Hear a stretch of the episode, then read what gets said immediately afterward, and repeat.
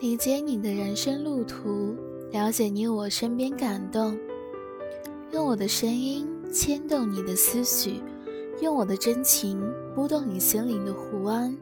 欢迎收听《人生哲思录》。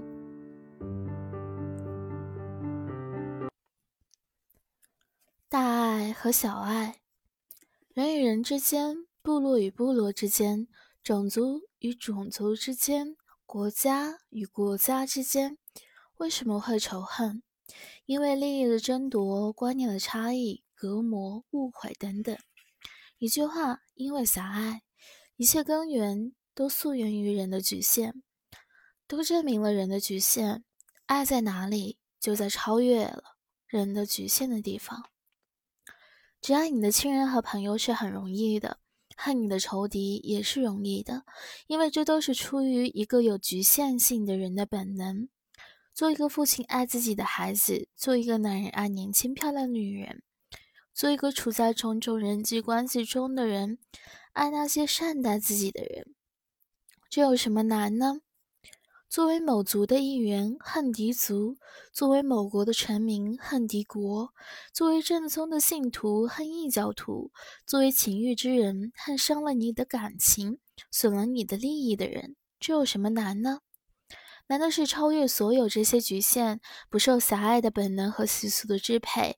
作为宇宙之子，却有宇宙之父的胸怀，爱宇宙间的一切生灵。有人打了你的右脸，你就一定要回打他吗？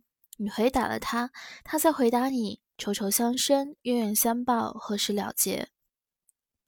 那打你的人在打你的时候是狭隘的，被胸中的怒气支配了，你又被他激怒，你们就一起在狭隘中走不出来了。耶稣要把你的左脸也送上去，这也许只是一个比喻，意思是你要丝毫不存计较之心，远离狭隘。当你这样做的时候，你已经上升的很高，你真正做了被打的你的肉躯的主人。相反，那计较的人只念着自己被打的右脸，他的心就完成了他的右脸的奴隶。我开始相信，在右脸被打后，把左脸送上去的姿态也可以是充满尊严的。无论佛教还是基督教，都把人间亲情视为觉悟的障碍。乔达摩王子弃家出走，隐居丛林，然后才成佛陀。耶稣当着教众的之面，不认前来寻他的母亲和兄弟，只认自己的门徒是亲人。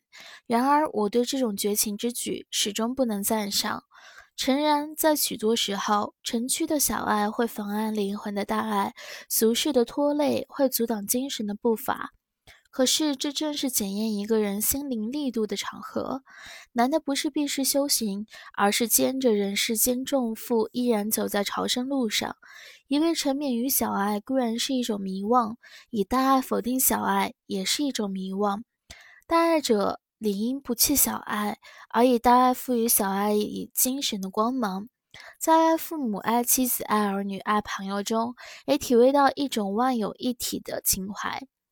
一个人只要活着，他的灵魂与肉身就不可能截然分开。在他的尘世经历中，处处可以辨认他的灵魂行走的姿态。唯有到了肉身死亡之时，灵魂摆脱肉身才是自然的。在此之前，无论用什么方式强行分开，都是不自然的，都是内心紧张和不自信的表现。不错，在一切对城区之爱的否定背后，隐藏着一个动机，都是及早割断和城市的联系，为死亡欲做准备。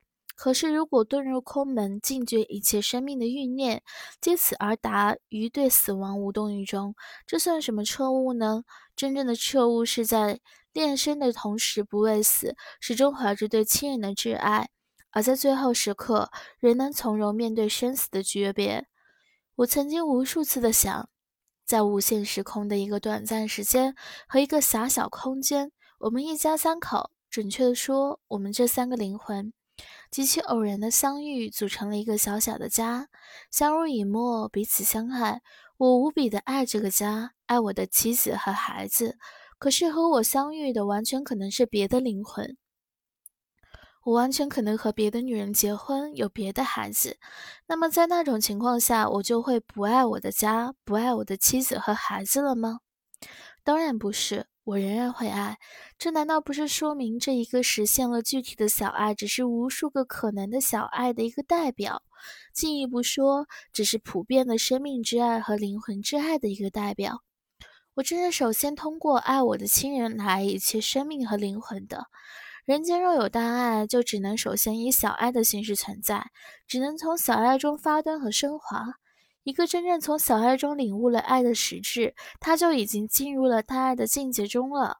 同样，凡是比起小爱的人，我敢断定他和大爱无缘，一切爱的姿态和言论都只是表演而已。